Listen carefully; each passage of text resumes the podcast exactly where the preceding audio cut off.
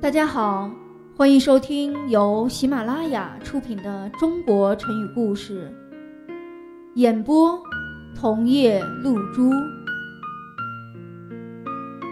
今天我们要讲的成语故事是“各自为政”。战国时候的史书《左传》中记载了这样一个故事：郑国的公子。归生听了楚国的意见，准备出兵去攻打宋国。宋国派华元、乐吕带兵抵抗，两军在大戟这个地方安营扎寨，准备打仗。在大战来临之际，宋国的主帅华元为了鼓舞士气，便杀羊犒劳众位将士。但是他在犒劳将士的时候，却忘了赏给他的车夫杨真肉吃。杨真因此怀恨在心，总想找个机会报复华元。到了作战的时候，杨真心里想：平时你不把我放在心上，今天我就让你看看我的厉害。他正想着，花园来找他驾车了。杨真不声不响地把车准备好了，叫华元上车。华元上了车，走到半路的时候，杨真对华元说：“前些天你靠了将士，分羊肉的事由你做主，今天我驾车。”那么，往哪里走，则由我做主了。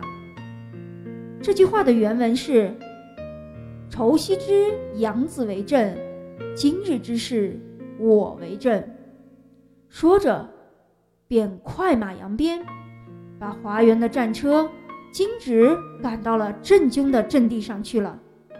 华元就这样稀里糊涂的成了郑军的俘虏。